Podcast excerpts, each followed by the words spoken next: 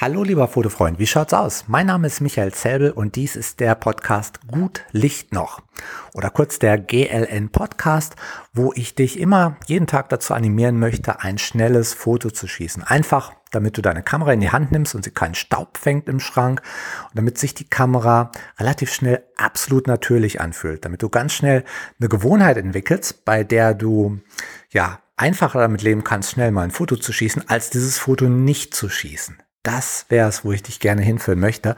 Und dazu gibt es dann auch heute wieder eine Inspiration. Was kannst du machen, was mit der Ziffer 6 zu tun hat? Denn wir sind jetzt in Folge Nummer 6. Also Folge 6 des Podcasts. Du schießt ein Foto, was irgendwie mit der 6 zu tun hat. Ja, du könntest zum Beispiel auf einem 60. auf einer 60. Sekunde Verschlusszeit fotografieren. Das geht ganz gut, auch in geschlossenen Räumen, wo es nicht allzu hell ist. Eine 60. geht eigentlich immer gut. Oder du kannst mit einer Blende 6.3 fotografieren. Wenn deine Kamera eine Blende 6.3 hat, weißt du das? Also normal, die meisten Kameras haben das. Meine Sony, mit der ich derzeit fotografiere, die hat eine Blende 6.3. Aber ich hatte bis vor nicht allzu langer Zeit auch eine Fuji, die hatte eine Blende 6.4. Warum auch immer. Aber beides wird, wird zählen, weil beides hat eine 6 drin. Und äh, damit geht die Blende, für, zumindest für das heutige Foto. Ansonsten verwende ich eine 6.3 oder eine 6.4 eigentlich nie. Aber lass mich mal wissen mit dem äh, Hashtag Gutlicht noch ein Wort auf Twitter zum Beispiel oder, ähm, oder auf Snapchat unter @michaelzell. Lass mich mal wissen, nimmst du eine Blende 6.3 oder 6.4 irgendwann, irgendwo für? Ist das gut für irgendwas? Würde mich mal interessieren. Ja, ansonsten, du könntest eine ISO-Zahl einstellen. Weißt du auswendig, ob deine Kamera ISO 600 hat oder 640? Ja, was hat die?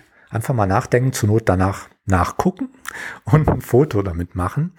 Oder auch beim, bei der Verschlussgeschwindigkeit. Hat deine Kamera eine 600 Sekunde Verschlusszeit oder hat es eine 640? Hm, wenn du nicht sicher bist, schau nach, schieß ein Foto damit. Beim nächsten Mal weißt du es auswendig und all das gibt dir ein bisschen mehr Gefühl, ein bisschen mehr natürlichen Bezug zu der Kamera und genau da möchten wir hin. Natürlicher Bezug zu unserem Equipment und ja, vielleicht eine kleine, äh, kleines Nebenthema. Gerade gestern habe ich eine E-Mail rausgeschickt zu meiner englischen Liste, äh, wo es noch um die alte Ausgabe des Good, äh, Good Light Magazins geht. Ja, weil gerade heute kommt eine neue raus. Gestern gab es noch die alte. Und auf der alten, da hatten wir eine Cover Story mit äh, Celebrity Portraits. Und zwar war der Fotograf Rory Lewis. Rory nimmt ähm, nimmt die, die, die, die, die äh, silbernen Reflexionsschirme. Also nimmt Schirme für sein Licht, genau wie ich das meistens mache, aber er nimmt die reflektierenden Schirme, nicht die Durchlichtschirme, die ich halt dauernd nehme. Und ich habe vor einigen Jahren, ganz am Anfang der Fotografie, vor fünf, sechs Jahren irgendwann, also an Anfang meiner Fotografie, habe ich äh, Durchlichtschirme gegen reflektive Schirme getestet und da gesehen, Mensch, die Reflexschirme, die das Licht gefällt mir überhaupt nicht. Das ist viel zu hart, viel zu uneben, alles Schrott. Äh, ich nehme nur Durchlichtschirme. Da ist das, das Licht total klasse. Und natürlich war mir klar, das Licht an den Schirm. Woran sonst? Ne? Ein anderer Schirm, anderes Licht. Ja, ganz klar. Und jetzt sehe ich dann die Porträts von Rory Lewis und sage, wow, das Licht gefällt mir. Und der nimmt reflektierende Schirme mit dieser silbernen Schicht innen drin.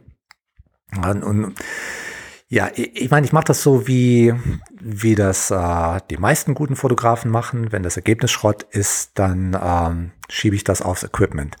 Aber es ist halt nicht immer so. Fast jedes Equipment ist prima in der Hand des richtigen Fotografen.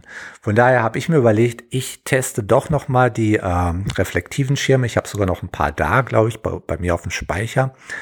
Und guck mal, was ich vielleicht seinerzeit falsch gemacht habe.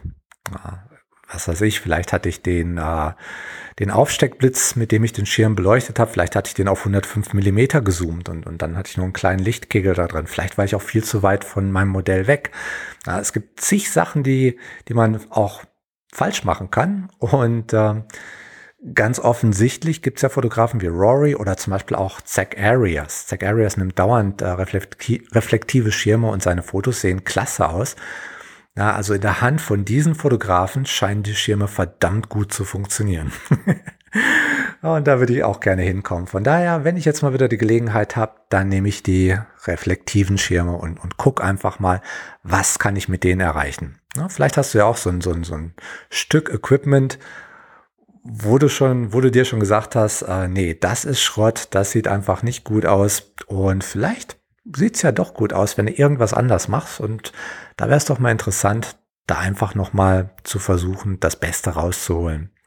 Nun ja, mit den Worten würde ich dich gern für heute entlassen, um dein schnelles Foto zu schießen, weil darauf kommt es an, nicht auf meinen Podcast, sondern echt nur auf dein Foto. Und ich hoffe mal, ich höre dich dann morgen wieder. Und bis dahin wünsche ich dir viel Spaß mit deiner Kamera und wie immer gut Licht noch.